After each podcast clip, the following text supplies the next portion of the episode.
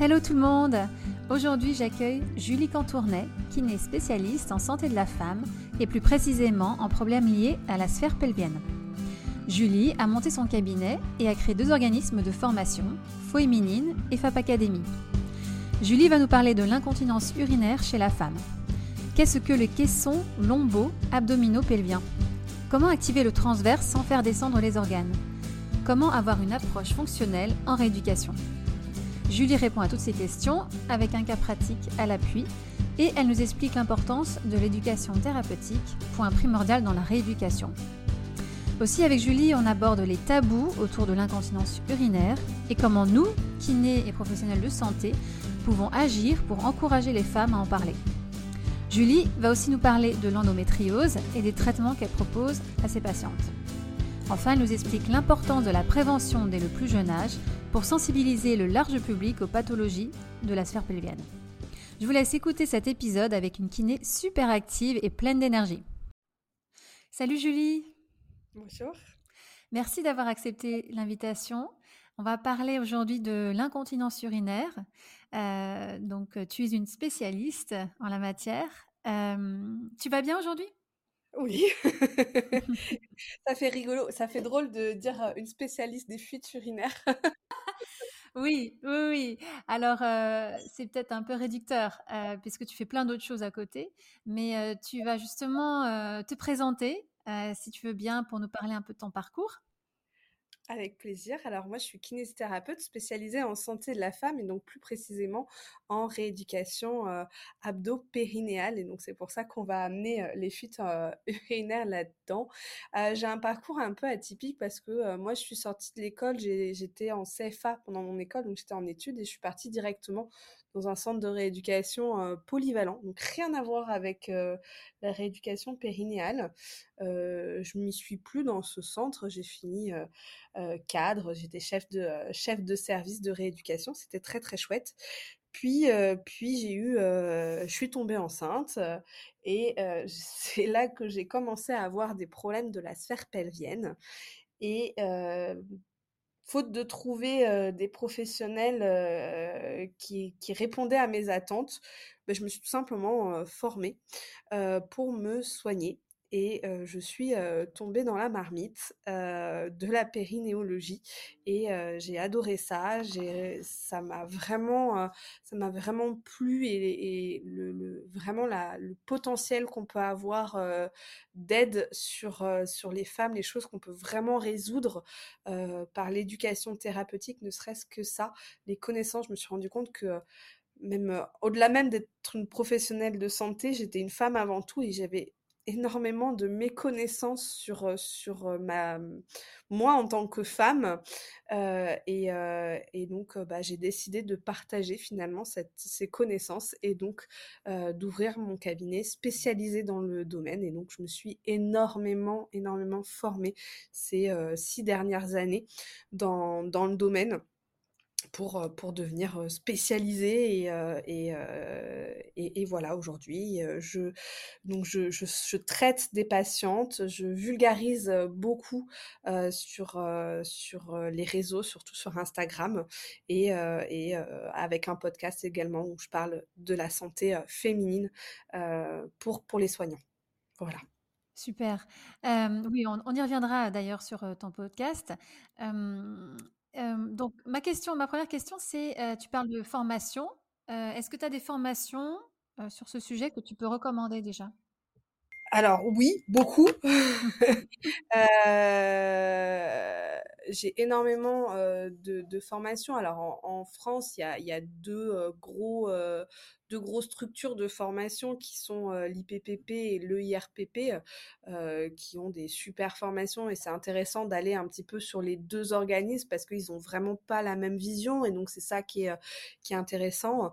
Euh, moi, ce qui a vraiment révolutionné mes connaissances, bon, bah, c'est la rencontre de Sandrine Gaïa qui, qui fait partie de l'IPPP. Hein, J'ai eu son bouquin je lis énormément de bouquins en plus de, des, des, dizaines et dizaines de formations que je fais par euh, an.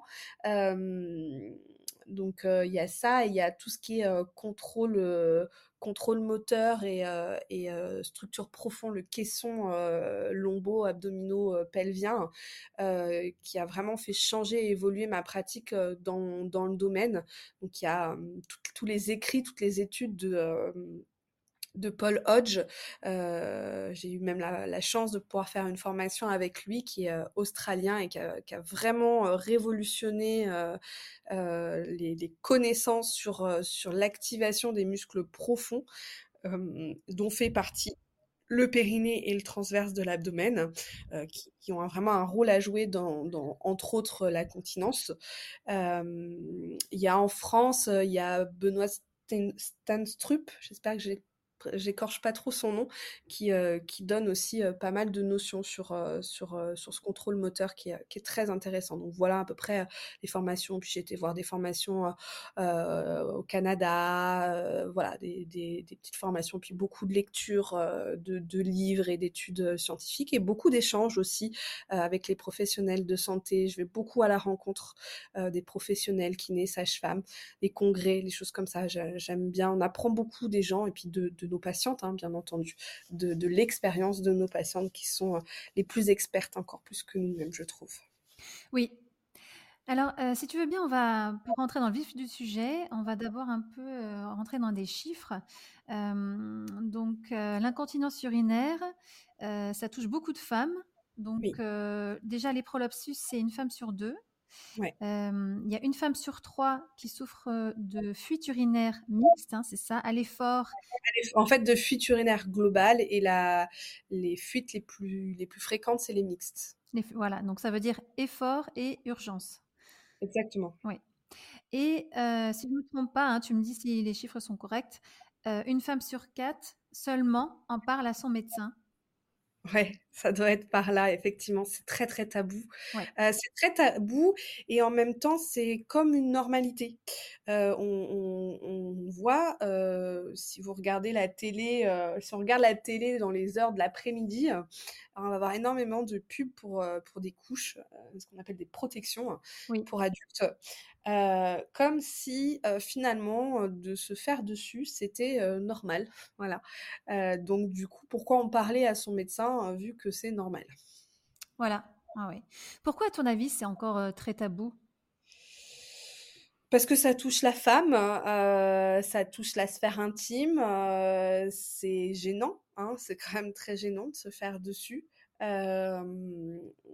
Et, en fait, voilà, il y a ces trois, il y a ces trois facteurs que la santé féminine a toujours, il l'est encore aujourd'hui, mise un peu de côté. Et les fuites urinaires touchent beaucoup plus les femmes que les hommes, parce que les hommes, c'est dans un certain contexte, la plupart du temps, c'est autour des problèmes de prostate.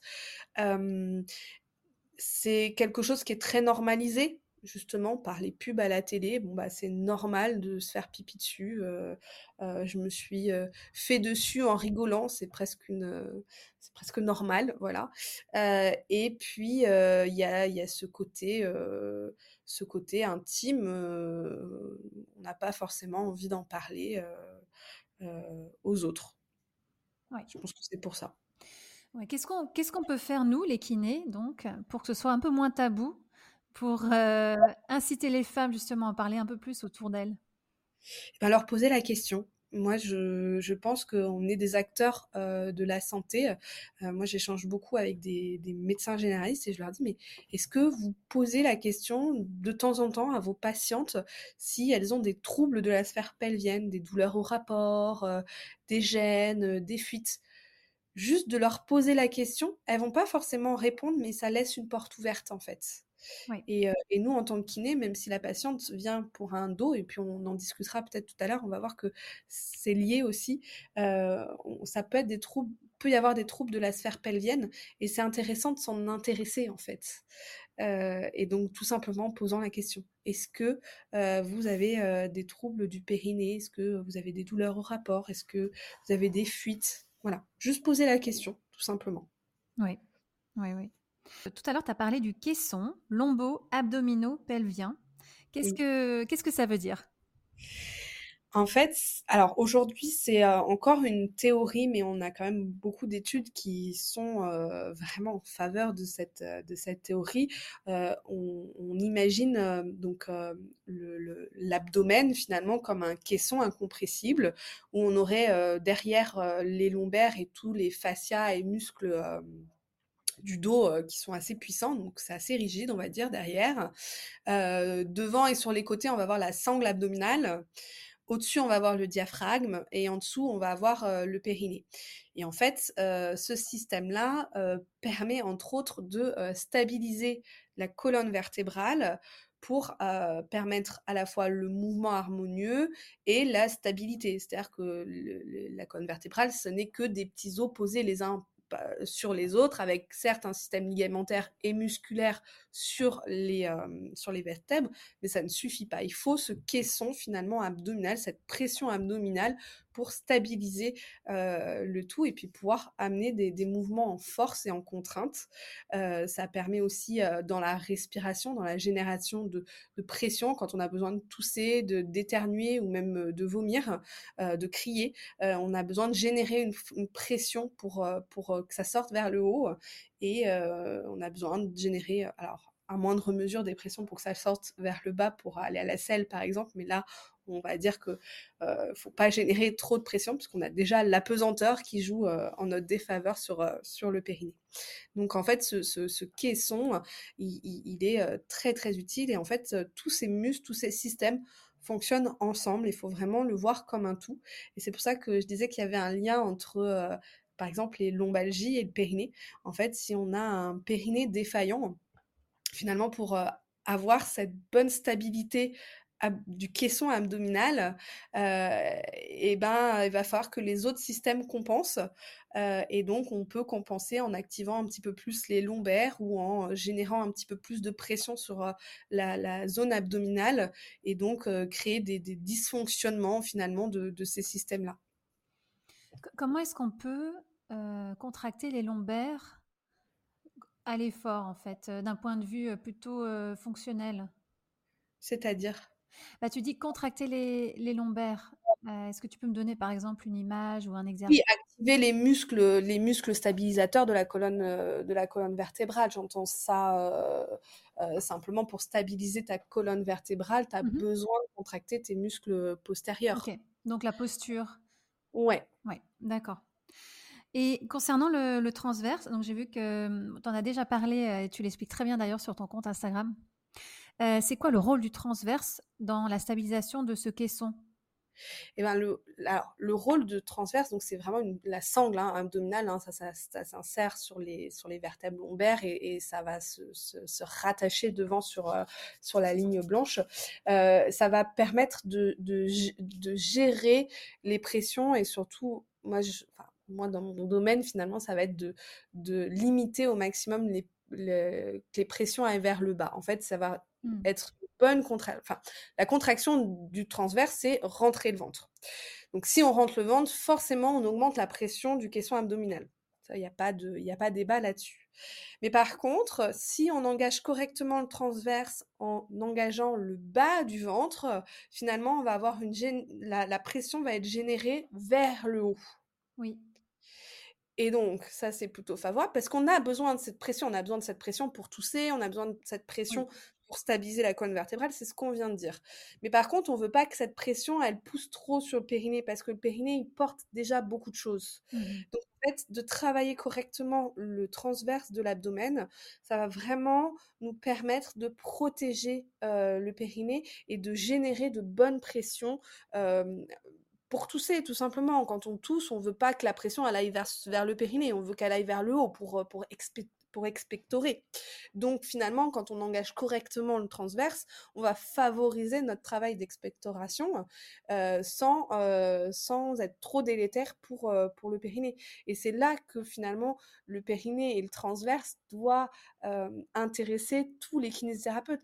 Un kiné qui fait de la kiné, la respiratoire, bah, il a tout intérêt à faire en sorte que son patient engage correctement à la fois son périnée, mais surtout son transverse, bah, pour être plus efficace dans sa façon de travailler et surtout pour pas être délétère sur le périnée parce que un des facteurs de risque du périnée, bah, c'est les toux chroniques. Oui.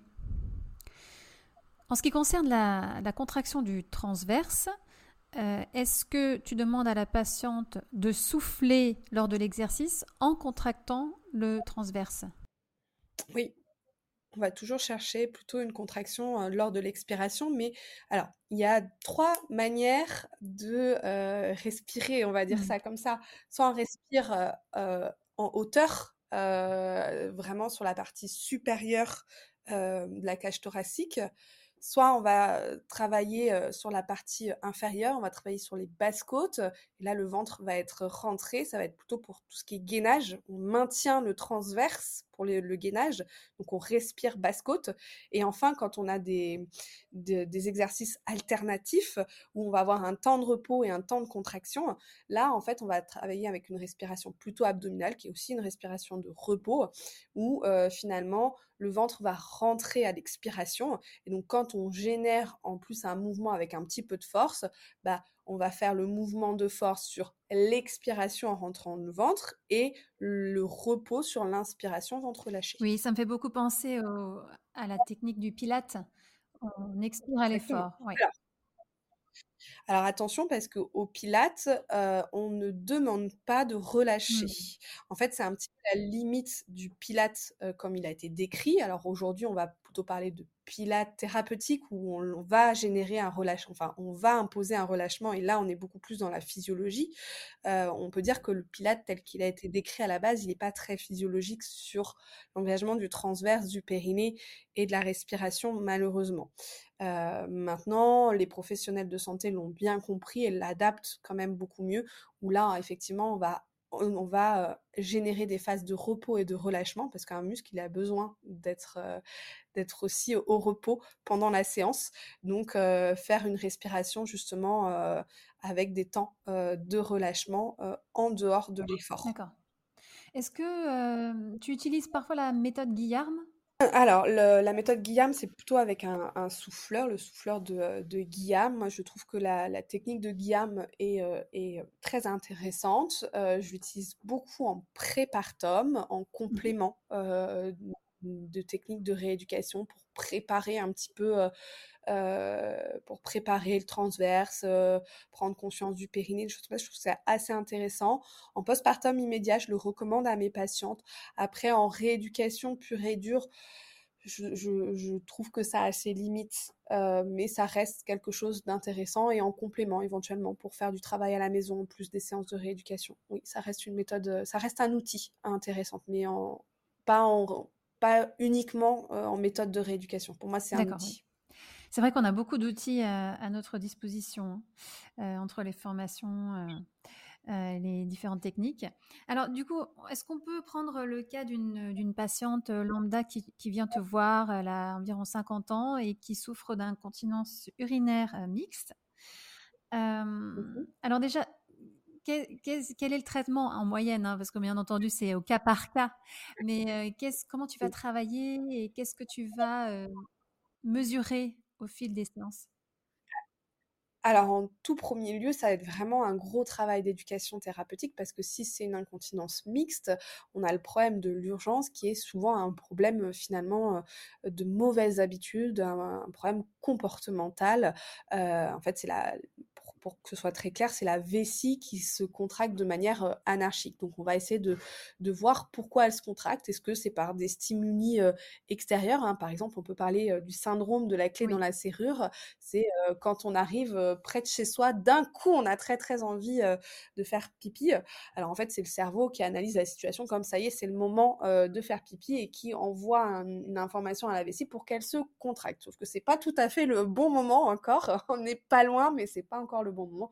Surtout que la plupart du temps, on a attendu pour aller faire pipi chez soi, donc la vessie, elle est rarement vide à ce moment-là. Et donc, c'est là où on a très, très envie d'un coup. et donc, l'éducation thérapeutique, bah, c'est d'apprendre à gérer cette phase, par exemple, où là, on va, on va conseiller à, la patiente bah, déjà de, prendre un petit temps de, de, de relâchement. en fait, on va lui demander simplement de respirer profondément pour se détendre. Parce que plus elle va être stressée, plus le stress favorise la contraction vésicale. Donc on va lui demander de prendre 3-4 respirations profondes pour calmer cette euh, contraction de la vessie. On peut lui demander euh, de distraire l'esprit. On l'a vu finalement, c'est un petit peu le cerveau qui est générateur de tout ça. Donc de distraire le cerveau va euh, finalement faire qu'il contracte un petit peu moins la vessie. Et pour ça, le calcul mental marche très mmh très bien. Ce que je conseille, c'est de partir de 100 et d'enlever 3. Mmh voilà, ça prend assez bien la tête pour pouvoir passer à autre chose. Et enfin, la, troisième petite astuce, ça va être de, enfin, il y, en a, il y en a deux autres. Il y a la, ça va être travailler sur le périnée, donc de faire des contractions fortes et rapides du périnée, une dizaine de contractions fortes et rapides. En fait, c'est le périnée qui va dire à la vessie euh, euh, calme-toi cocotte, c'est à moi de travailler, euh, reste tranquille, en gros, hein, parce que finalement, quand quand on n'est pas aux toilettes, la vessie doit se détendre et le périnée doit être contracté pour permettre la continence. Et puis aux toilettes, c'est l'inverse, la vessie qui se contracte et le périnée qui se relâche. Donc là, c'est pas le moment d'être aux toilettes, donc le périnée reprend un petit peu le contrôle. Et enfin un autre outil euh, que j'ai découvert assez récemment, c'est euh, finalement de, monter sur la pointe des pieds, de, de, faire des petits mouvements comme ça, on monte sur la pointe des pieds, on monte, on descend, on monte, on descend, on monte, on descend. Ça stimulerait le nerf tibial et ça calmerait la vessie. Donc ça, à vérifier.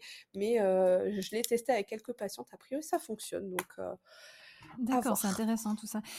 justement, oui, monter sur la pointe des pieds, euh, souvent, le périnée se contracte automatiquement sans qu'on ait à volontairement le contracter, non? Bah oui, c'est ça le contrôle moteur. Tout à fait, Exactement. Parce qu'on a un déséquilibre, donc on a besoin que nos muscles posturaux travaillent pour redonner de l'équilibre, et donc on travaille le périnée. Est-ce que toi, tu demandes à tes patients, j'imagine au bout de quelques séances, euh, de euh, faire les exercices debout, sur un plateau instable? Bah, c'est ça. Donc pour revenir justement à, cette patiente type, donc je vais faire l'éducation. Alors je vais faire le bilan, bien entendu, faire l'éducation euh, thérapeutique, euh, voir ses habitudes, donc revoir tout ça. Et, euh, et puis bah, après, bah, il va y avoir le besoin de travailler directement sur son périnée. Donc on va forcément faire un passage de prise de conscience, de renforcement spécifique du périnée mais il va falloir aussi repartir dans la fonction. Et finalement, de repartir dans la fonction, c'est souvent ce qui est oublié dans la rééducation du périnée, c'est-à-dire qu'on on se contente simplement de le renforcer c'est une bonne chose. c'est comme si demain on, m'offrait le, tout dernier iPhone, mais qu'on ne m'expliquait pas du tout comment ça fonctionne un téléphone. Bah, c'est un peu pareil. Donc, il faut le remettre dans sa fonction. Il faut justement le, réutiliser dans son travail justement moteur. Hein. Le, périnée a, six fonctions la continence, bien sûr, anale et urinaire.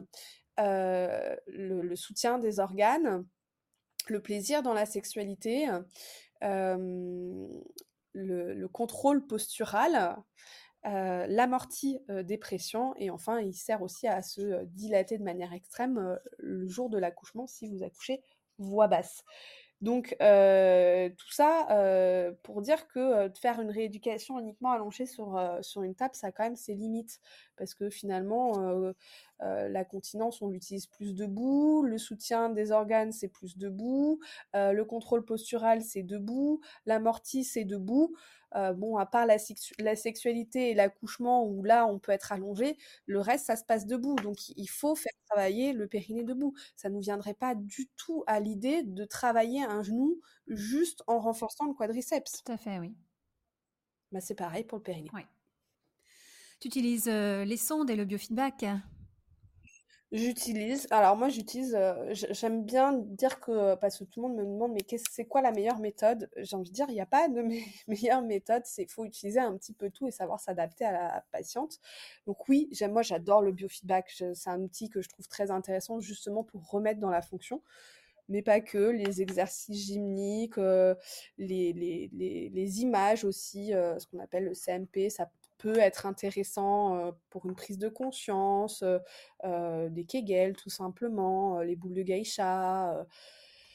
la stimulation, je n'utilise pas beaucoup, mais ça peut, ça peut servir quand même. Donc, donc si, si, on a, on a quand même on a quand même une grosse panoplie d'outils qu'il faut pouvoir utiliser. Et en plus, c'est super chouette parce que du coup, ça, rend la rééducation beaucoup plus ludique, beaucoup plus sympa pour la patiente parce qu'elle vient pas faire tout le temps la même chose ou a l'impression que ça sert à rien et qu'elle peut faire chez, elle. Oui, ce qu'elle peut faire chez elle, il bah, faut qu'elle le fasse chez elle et ce qu'elle peut pas faire chez elle, faut le faire au cabinet. C'est ça. Oui, oui, oui. tout à l'heure, tu as, dit, parlé de, de cris. Est-ce que parfois tu fais chanter tes patientes? Ouais. Ouais, ça m'arrive. j'ai une, il y a pas longtemps, j'ai une chanteuse lyrique et du coup, je la faisais travailler. Donc, on avait mis un biofeedback libre et je la faisais travailler debout, justement, en travaillant correctement son transverse. ça m'arrive, j'ai beaucoup de d'instits qui sont souvent amenés à crier. Bah, je les fais crier. Donc, on crie ensemble. Mes collègues rigolent, mais on crie ensemble. Je leur dis, bah, 3, on dit 1, 2, 3 de toutes nos forces. Et puis, on crie. Et puis, on travaille sur le réflexe anticipateur de, de contraction à la fois du périnée et du transverse pour, euh, pour que ça fonctionne bien et, c'est assez chouette. Voilà. Ouais, ouais, ouais. Et puis c'est comme tu dis, c'est ludique. Et, euh, et le fait d'avoir le biofeedback, ça donne un retour immédiat aussi pour voir si, si ça marche bien. C'est tout l'intérêt. Euh, donc c'est pour ça, moi, j'ai quand même des femmes qui viennent avec un peu genre la sonde diabolisée. Non, non, mais j'ai pas envie de faire de la sonde. Bah, en fait, elles ont été traumatisées par l'électrostimulation, je comprends bien, ou le biofeedback allongé toute seule dans une pièce sombre à suivre des courbes. voilà, mais non, en fait, le biofeedback, c'est un chouette outil à condition de, de, savoir s'en servir. Hein. C'est un peu comme tout, finalement. ça. L'électrostimulation, tu l'utilises dans quel cas? L'électrostimulation, je l'utilise beaucoup en proprioceptif pour des patientes qui n'arrivent pas à contracter je ne l'utilise pas en postpartum, dans l'année du postpartum, parce qu'on a montré que ça pouvait retarder les, les cicatrisations nerveuses. Et en fait, il y en a beaucoup en postpartum, des lésions nerveuses. donc, je l'utilise plutôt vraiment en proprioception, des femmes qui n'ont vraiment pas de schéma corporel, enfin, c'est catastrophique, et, de leur faire ressentir ce que c'est qu'une contraction avec la stime, ou bien quand j'ai vraiment des périnées trop trop faibles, où j'ai vraiment besoin artificiellement de, les gonfler, ou bien pour les urgences d'aller chercher là plutôt sur le nerf tibial. on place des électrodes finalement sur la cheville et, et ça calme, ça, ça, a un rôle pour calmer la vessie. On peut s'en servir aussi pour, pour les douleurs pelviennes. J'utilise un petit peu moins le TENS, tout simplement. Parce que souvent, les, les femmes, surtout quand l'endométriose, elles, elles, ont leur TENS à domicile. D'accord. Ok.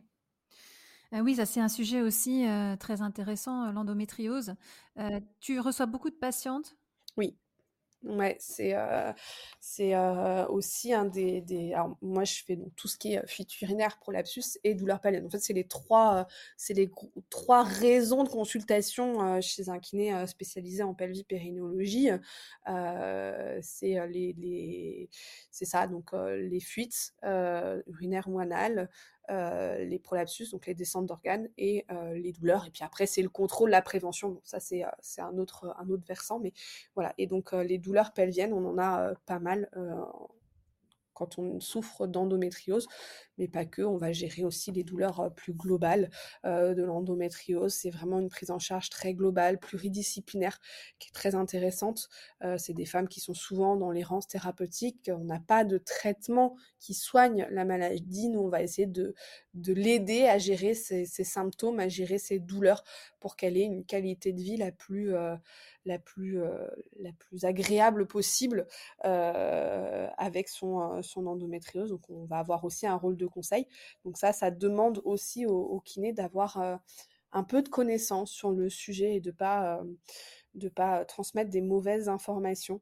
voilà, ce qui, ce qui est un peu la problématique. Hein. On pourra peut-être parler des réseaux sociaux, mais sur les réseaux sociaux, on entend un petit peu de tout et, et des fois, c'est un petit peu compliqué d'avoir la bonne, la bonne information. On a beaucoup de, de patientes ce qu'on appelle les patientes expertes qui vont partager finalement leur vécu, ça, ça, a quand même la limite que chaque femme est différente et chaque endo est différente et que ce qui a marché pour elle n'est pas une vérité absolue.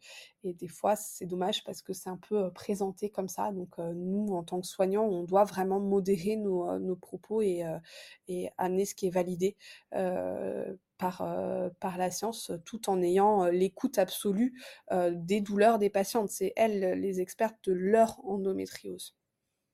Oui, oui, oui, c'est au cas par cas. Hein. C'est, un peu comme l'incontinence urinaire et comme toutes les autres pathologies. Hein. C'est comme tout, mais c'est vrai que pour l'endométriose et même, j'ai envie de dire plus largement, les douleurs pelviennes, c'est, ça demande vraiment une, connaissance et une, et, une écoute très, très importante. C'est, c'est vraiment des prises en charge. Alors moi, que je trouve personnellement très stimulantes et intéressantes, mais aussi très prenantes.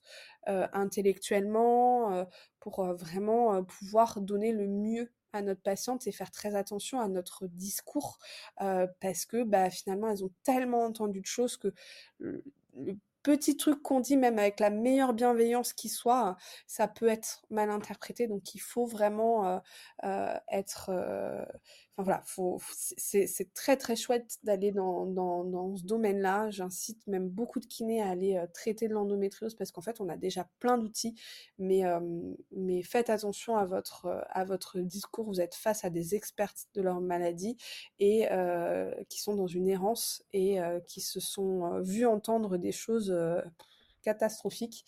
donc, donc, on bien attention à son discours face à ses patientes.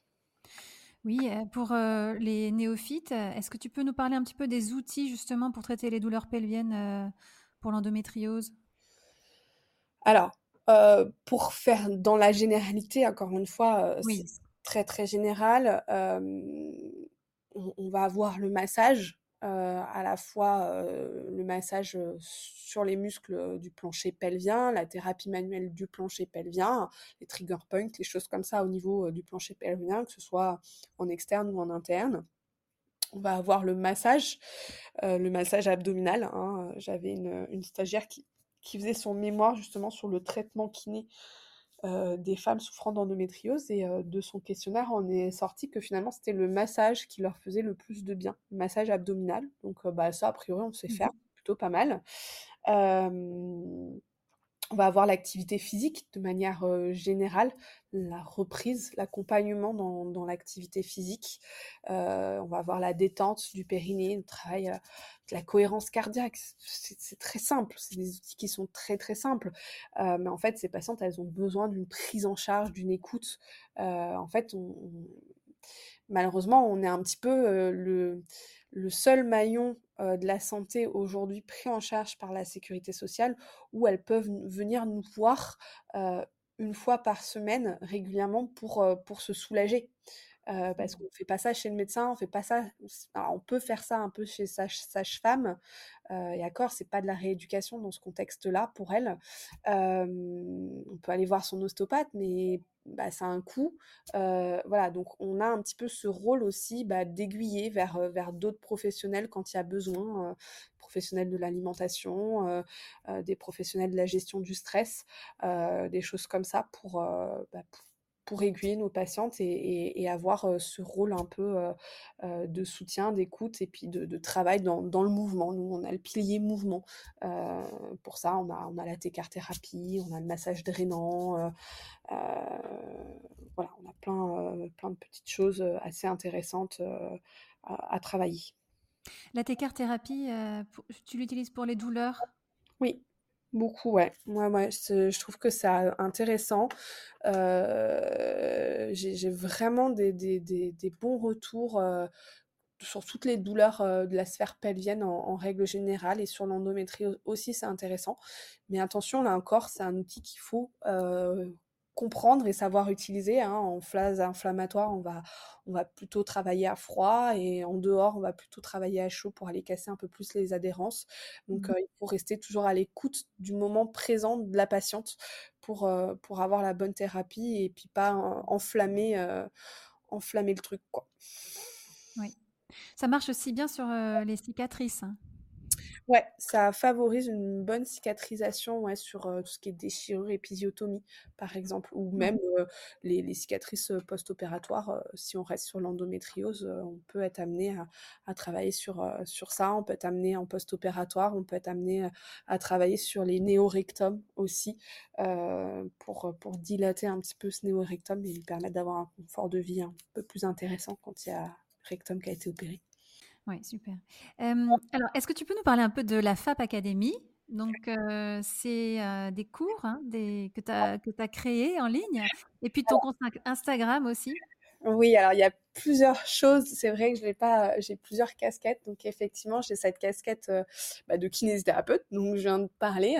J'ai cette casquette de formatrice. Donc, alors, j'ai des formations pour les pour les professionnels qui sont déjà formés en rééducation euh, pelvienne et qui veulent justement euh, aller euh, beaucoup plus loin dans leurs techniques et leurs outils de rééducation pelvienne. Donc ça, c'est sur euh, Féminine et on trouve aussi sur mon compte Instagram. Et puis là, récemment, j'ai co-créé avec une coach sportif la, FAP Academy, où là, on est en train de monter une, grosse, grosse formation qui va s'adresser alors à des kinés, mais qui sont pas, pas déjà formés en, en rééducation pelvienne. C'est des kinés qui, qui s'intéressent au sport, à la santé féminine, mais qui n'ont pas forcément envie de faire de la rééducation pelvienne, qui veulent bien faire de la rééducation abdominale, qui traitent des lombalgies et qui veulent avoir des notions là-dessus. Euh, les coachs sportifs, euh, les sages-femmes et les ostéopathes pour justement avoir beaucoup plus de notions sur ce caisson lombo-abdominal et puis sur la santé féminine. On va aussi parler du cycle menstruel, on va parler de plein de choses.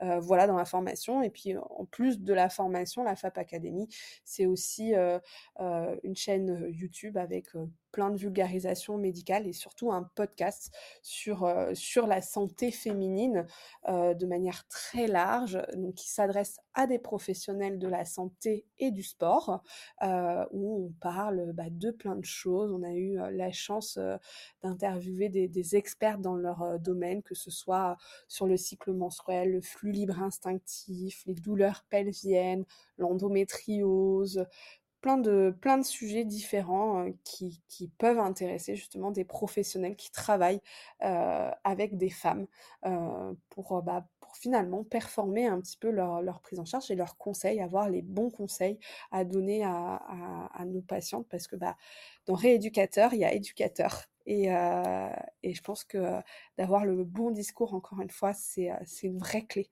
dans notre profession. Oui, oui, tout, tout, à l'heure, tu parlais des réseaux sociaux, euh, de la vulgarisation de contenu sur les réseaux sociaux. Euh, Qu'est-ce que toi, tu as remarqué justement euh, à ce sujet depuis que tu as créé ton compte? Euh, c'est un monde qui peut être à la fois extrêmement bienveillant, riche, riche. Moi, ça m'a apporté énormément dans ma pratique, dans mes échanges. Je, pense que j'ai énormément de chance. J'ai une communauté euh, archi bienveillante, euh, vraiment à l'écoute, avec qui on peut échanger, enfin, avec, qui on échange des, des, des, des tips. Enfin, c'est génial. Je je, je, me sens extrêmement chanceuse. Et puis, bah, alors, moi, je n'ai pas eu de haters, je touche du bois jusque-là. de, que ça ne vous donne pas envie non plus. mais, mais voilà, j'ai toujours des échanges qui sont très constructifs, même des gens avec qui ne sont pas forcément d'accord avec mon discours, ou justement parce que mon discours a été trop vulgarisé. Moi, je, je suis à l'écoute, hein, je, je, je n'ai pas la connaissance absolue. J'essaye quand même de pas dire de bêtises sur, sur ce que je fais, en tout cas de limiter. après, ce que je dis à un moment, bah, c'est peut-être parce que j'avais ces connaissances-là à un moment donné, et puis qu'après, en me formant encore plus, en ayant des recherches et tout ça, bah, finalement, ce que je disais n'était peut-être pas tout à fait juste, et ça évolue, et c'est normal. Mais d'un autre côté, bah, on voit des comptes où, où on a bah, des professionnels finalement qui ne sont pas si professionnels que ça, donner des, dernières méthodes. enfin voilà, je, trouve que on, on, voilà, on trouve de tout. Après, voilà, on peut pas être d'accord avec tout le monde et c'est ok. Mais des fois, je trouve que le discours, il est, il est limite, il est parfois même dangereux.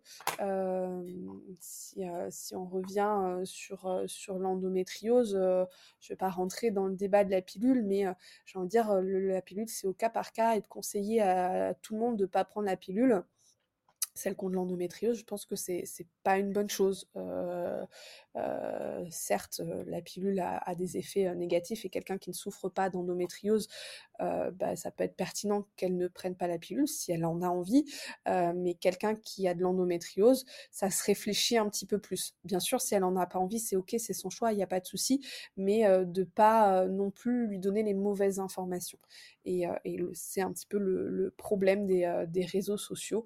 il faut, il faut derrière avoir euh, un esprit critique et, euh, et pas euh, rester avec une seule et même information, faut comparer les informations pour se faire sa propre idée euh, et, et, voir si ça colle avec son besoin propre. Et euh, la médecine par les réseaux sociaux, ça peut être ça peut être très bien parce qu'on sait qu'aujourd'hui, en tout cas en France, euh, l'accessibilité aux soins est de plus en plus compliquée. Euh, je ne sais pas ce qu'il en est pour toi, mais moi aujourd'hui, j'ai six mois de délai d'attente, ce qui est euh, horrible en fait. Beaucoup, oui. Euh, mais euh, donc l'accès aux soins est compliqué, donc déjà d'avoir des, des, notions, des informations, c'est une bonne chose, mais, mais voilà, on ne peut pas soigner tout le monde euh, par la vulgarisation médicale, on peut apporter des, des réponses, mais, mais voilà, il faut, faut, faut, faut, faire attention à, à ça. moi personnellement, sur, sur les réseaux sociaux, je m'adresse pas, je m'adresse pas à des patientes même si j'en ai forcément qui, qui, sont dans ma communauté. Mais, euh, mais moi, ma cible, ça reste les professionnels de santé. Ok, oui. Oui. Euh, c'est quoi une journée type pour toi? Comment tu fais avec la création de contenu, la FAP Academy, les, les journées en cabinet? Comment tu t'organises? Alors, euh, alors, moi, alors, je vais mettre les bases. C'est que déjà, moi, je suis quelqu'un d'hyperactif. Voilà. Okay. Euh, donc, euh, c'est-à-dire que moi, mon besoin d'activité ne sera pas le même que quelqu'un euh, de quelqu'un d'autre. Donc, il faut pas, enfin voilà, c'est pas, je suis pas un modèle, je suis pas un exemple. C'est vrai que tout à l'heure, quand tu m'as dit que tu faisais 10 formations par an, je me suis dit, ouais, en effet, c'est beaucoup. Donc voilà, je, je, je veux pas, voilà, je mets quand même ces, ces bases. Alors moi aussi, accessoirement, j'ai deux enfants en bas âge. Mais j'ai la chance en fait d'avoir mon cabinet qui est juste à côté de chez moi, d'avoir l'école de mes enfants qui est juste en face de mon cabinet et euh, d'avoir un chéri qui est, qui, est, qui, est, qui, est, qui est très présent et qui fait son rôle euh, de, de, de, partenaire de vie. j'ai mes parents qui sont pas loin, donc je suis très soutenue et très aidée dans, dans ma vie. voilà, je mets un peu les bases pour pas pour pas culpabiliser qui que ce soit. c'est important. Euh, mais après, effectivement, euh, je fais en moyenne, euh, je vais plutôt parler par semaine. Donc le lundi, je télétravaille. Donc c'est là où je travaille justement sur les, sur les réseaux sociaux, parce que j'ai d'autres projets en plus qui sont encore un petit peu secrets, mais voilà, qui arriveront, mais qui demandent aussi beaucoup de travail. Il y a la création de contenu, donc à la fois les podcasts, les, les, vidéos Instagram et et, euh, et, le contenu euh, et les formations, finalement, la, la, création des formations qui prend aussi euh, beaucoup de temps, puis toute la veille aussi de recherche des informations, parce que bah, quand on dit un truc, on essaye de, de vérifier que c'est OK. donc ça, je le fais le lundi toute la journée, donc mon lundi de télétravail, le mercredi matin. le reste du temps, je travaille, je fais en moyenne 50 heures au cabinet. Euh, et puis le week-end, je gère un peu mon planning, mes enfants et, euh, et, puis, et puis le cabinet aussi parce que bah, le cabinet, je suis seule titulaire et, j'ai, euh, et on est cinq. Euh, j'ai euh, quatre assistantes kiné et, une ostéopathe qui travaillent au cabinet. Donc il faut gérer aussi tout ce petit monde. donc c'est vrai que j'ai des, des journées un petit peu à rallonge. ça, c'est, c'est d'une évidence, mais j'adore ce que je fais. Je suis complètement passionnée. donc euh, donc c'est beaucoup plus facile de faire les choses quand on les fait euh, avec passion. Et oui, aussi j'essaye de faire du sport aussi dans, dans ce, dans ce planning-là et, et... dans les quelques heures. Euh, voilà, quand même un petit peu. Est-ce que tu fais partie de, de, ceux qui font les exercices avec les patients? Alors, je fais pas mal des exercices avec les patientes, c'est vrai. Euh, là, j'avais voulu me réinscrire au handball parce que je suis une ex-handballeuse, mais finalement, euh, c'est un peu compliqué à gérer. Donc là, je suis en, là, je vais m'inscrire dans une salle de, de, gym, euh, de sport pour, pour pour avoir un, des créneaux un peu plus libres parce que finalement, bah, entre les formations, les rencontres pro, les choses comme ça, bah, mon planning d'une semaine à l'autre varie. Et donc, c'était trop compliqué d'avoir un seul créneau par semaine. donc, voilà. Ok, bon. C'est déjà pas mal. Mais voilà, encore une fois, j'ai je, la chance d'avoir aussi d'être bien entourée pour. Tout un réseau, oui, oui, oui, ça c'est important. De, de, faire tout ça parce que effectivement, hein, les réseaux sociaux, tout ça, c'est beaucoup plus chronophage qu'on peut l'imaginer. Et, et donc, faut, ouais, faut, faut s'organiser après moi je, je, profite euh, ouais je profite des lapins pour euh, enfin des lapins des annulations pour euh, pour tourner une vidéo. J'essaye d'en tourner d'en tourner plusieurs en même temps. J'ai un petit carnet où je me mets où je me note les idées de vidéos et puis et puis je les tourne. Et puis après le soir bah, quand les petits sont couchés je vais faire mon montage vidéo des choses comme ça voilà. Mmh. oui oui oui tu tu optimises ton temps. Exactement. Julie, on arrive à la fin de, notre émission, mais j'ai une dernière question. c'est quoi, qu'est-ce qu'on peut faire en matière de prévention, d'éducation thérapeutique, d'un point de vue très général, hein, pas que les kinés, pour éviter justement les, les problèmes tels que l'incontinence urinaire. Est-ce qu'il y a des choses qu'on peut faire même au sein des écoles pour éduquer les enfants, euh, les jeunes aussi? Parce que ça touche, on n'en a pas parlé, mais parce que c'est, un sujet très vaste, mais les jeunes filles aussi, les jeunes femmes hein, qui souffrent d'incontinence urinaire à l'effort, qu'est-ce qu'on peut faire en fait pour euh, prévenir ça? C'est tellement ta question parce qu'il y a tellement de choses à faire. Euh, j'ai envie de dire, déjà, ce serait de former les professionnels du sport euh, au périnée, aux questions abdominales. Donc, c'est un peu l'objectif de la FAP Academy, en fait. Euh, c'est de ça, c'est pour ça qu'elle est née, hein, cette, euh, cette justement pour, pour que les jeunes soient informés de, de, de, surtout les jeunes femmes, puissent comprendre un petit peu comment elles fonctionnent, parce que, enfin, en, en, SVT, quand on parle justement de, la sexualité, du cycle hormonal ou des choses comme ça, en fait, c'est complètement faux, c'est n'importe quoi. Donc déjà, ça, ça, ça, pourrait être un petit peu mieux de leur apprendre à faire pipi, à faire caca correctement. Il y en a plein qui pensent que c'est normal de pousser fort pour faire caca. Ah oui et j'en ai qui n'ont pas forcément besoin, hein, qui n'ont pas forcément des selles dures, mais pour aller plus vite parce que les femmes ne font pas caca. les femmes sont des princesses, elles font pas caca. C'est un peu ça socialement, donc elles se retiennent. Donc voilà, donc d'apprendre un petit peu comment le système fonctionne, déjà ça, ça, ça, aiderait beaucoup parce que bah, la constipation c'est un, un, vrai fléau pour, pour le périnée. D'avoir une meilleure préparation physique lors de la, de, la, de la grossesse et pour l'accouchement. Euh, ça, malheureusement, euh, les sages-femmes n'ont pas forcément le temps de le faire. Elles ont déjà énormément d'informations à donner et finalement, la préparation du périnée est souvent un peu oubliée, alors que ça a un vrai intérêt parce que bah, là aussi, l'accouchement a un impact important sur le périnée. Donc, si on peut essayer de faire en sorte de limiter les risques, ça peut être bien. Euh, en fait, c'est vraiment d'avoir une conscience dans la prévention euh, qui, serait, qui serait idéale. Malheureusement, aujourd'hui, le choix, choix politique de santé, c'est de traiter et pas de prévenir. oui. Ce qui est un petit mmh un peu dommage dans, ce domaine. Il y aurait vraiment, vraiment, vraiment tellement de choses à faire dans la prévention pour éviter un maximum de traitements. Euh, c'est dingue et c'est dommage. Donc, euh, c'est pour ça aussi euh, qu'on a créé la FAP Academy. Euh, c'est pour vulgariser un petit peu plus et qu'on prépare d'autres petites surprises qui vont arriver bientôt. Mais voilà, pour, pour essayer de rendre les informations un petit peu plus accessibles. Super, ben on mettra le lien de la FAP Academy sur le sur l'épisode. Euh, bah écoute, euh, on est arrivé à la fin là, même si on pourrait parler euh, très longtemps encore, mais je te remercie infiniment pour ton temps et toutes tes explications. C'était vraiment très intéressant, j'ai appris plein de choses. Merci Julie, et puis et ben bon courage pour la suite. Merci, merci beaucoup. Si cet épisode vous a plu, vous pouvez vous abonner sur Apple Podcast, laisser un avis et n'hésitez pas à le partager sur les réseaux sociaux. Si vous êtes kiné et que vous souhaitez participer à ce podcast pour partager votre expérience, écrivez-moi à kinégabriel.gmail.com. Si vous souhaitez suivre notre invité sur les réseaux sociaux, vous pouvez cliquer sur les liens en bas de la page de l'épisode. Enfin, n'hésitez pas à suivre le podcast sur Instagram à kinédi underscore podcast.